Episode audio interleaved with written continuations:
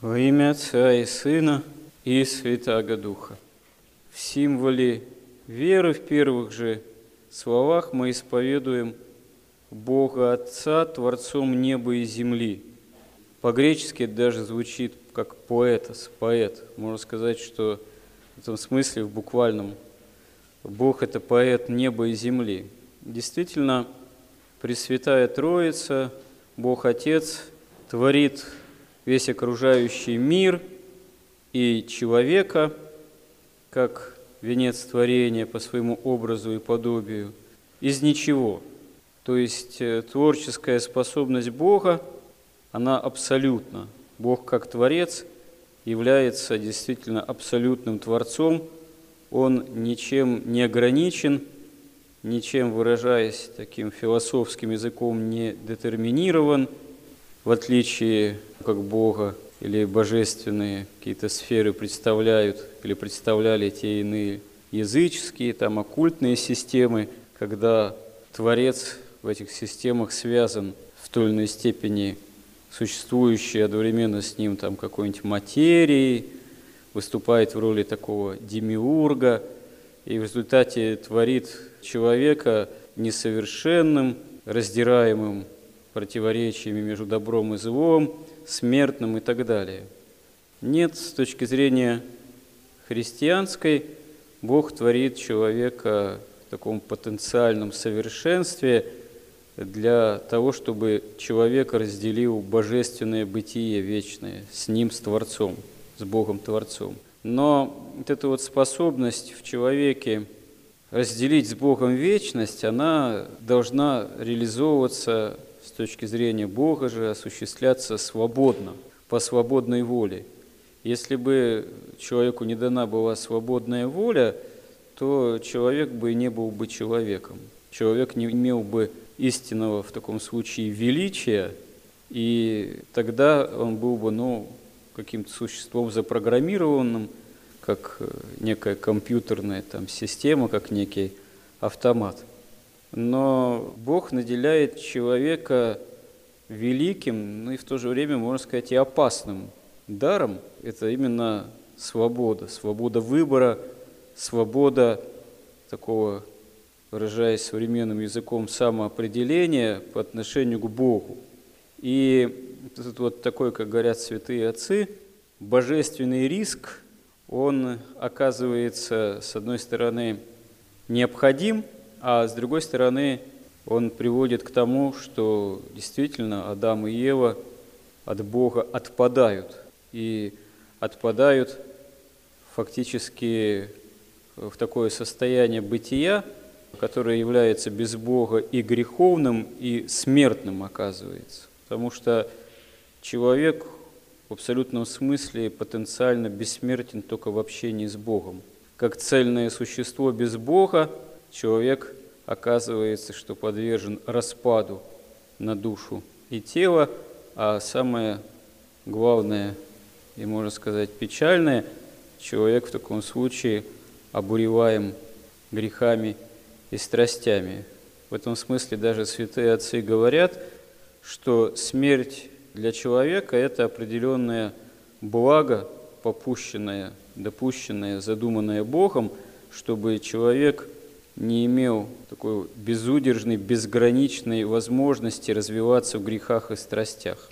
В отличие от дьявола, бывшего ангела, которому Бог смерти не попустил, и в своем противостоянии Богу дьявол находится в худшем положении, он находится в состоянии вечной погибели, как вечной отлученности от Бога.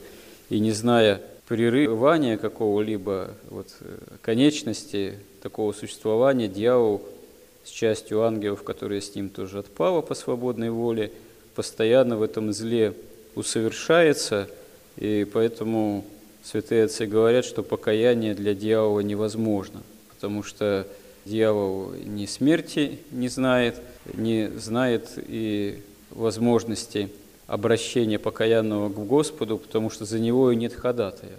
Вот за человека, как святые отцы указывают, есть ходатай, это сам Христос, это сам Бог, который стал человеком, который вочеловечился, чтобы, как святые отцы свидетельствуют, человек обожился. Именно само вот это вот обожение, оно оказывается возможным благодаря вочеловечению самого Бога, Бога Слова. И истинное творчество, поскольку человек обладает великим даром творчества и сотворчества с Богом, это является именно пересозданием, можно сказать, самого себя во Христе. Это покаяние, это нахождение общения с Богом, это созидание в человеке внутреннее Царства Небесного.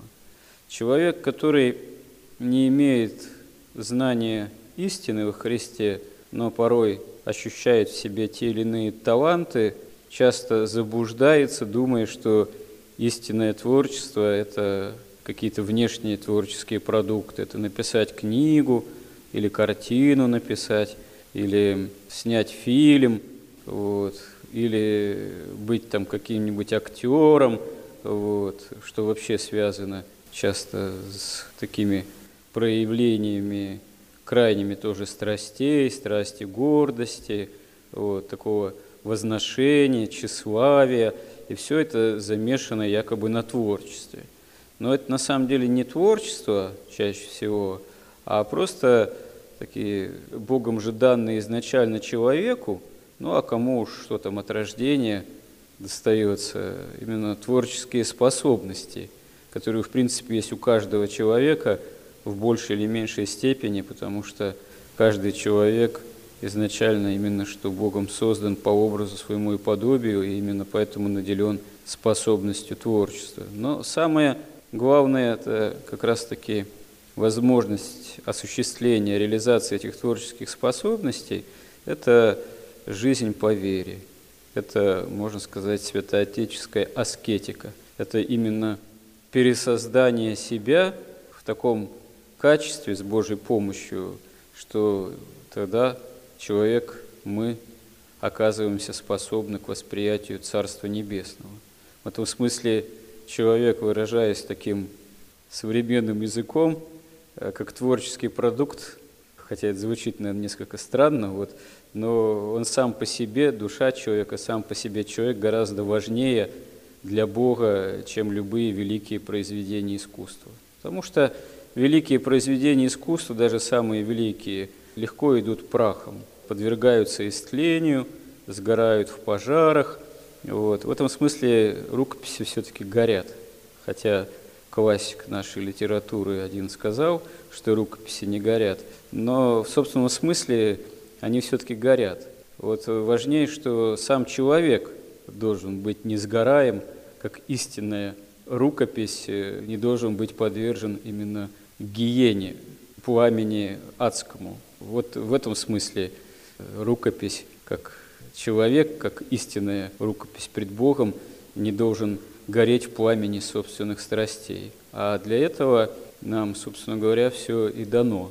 Нам дана возможность покаяния, возможность молитвы, возможность попытки исполнения евангельских заповедей, возможность прямого реального совершенно личностного общения с Господом нашим Иисусом Христом.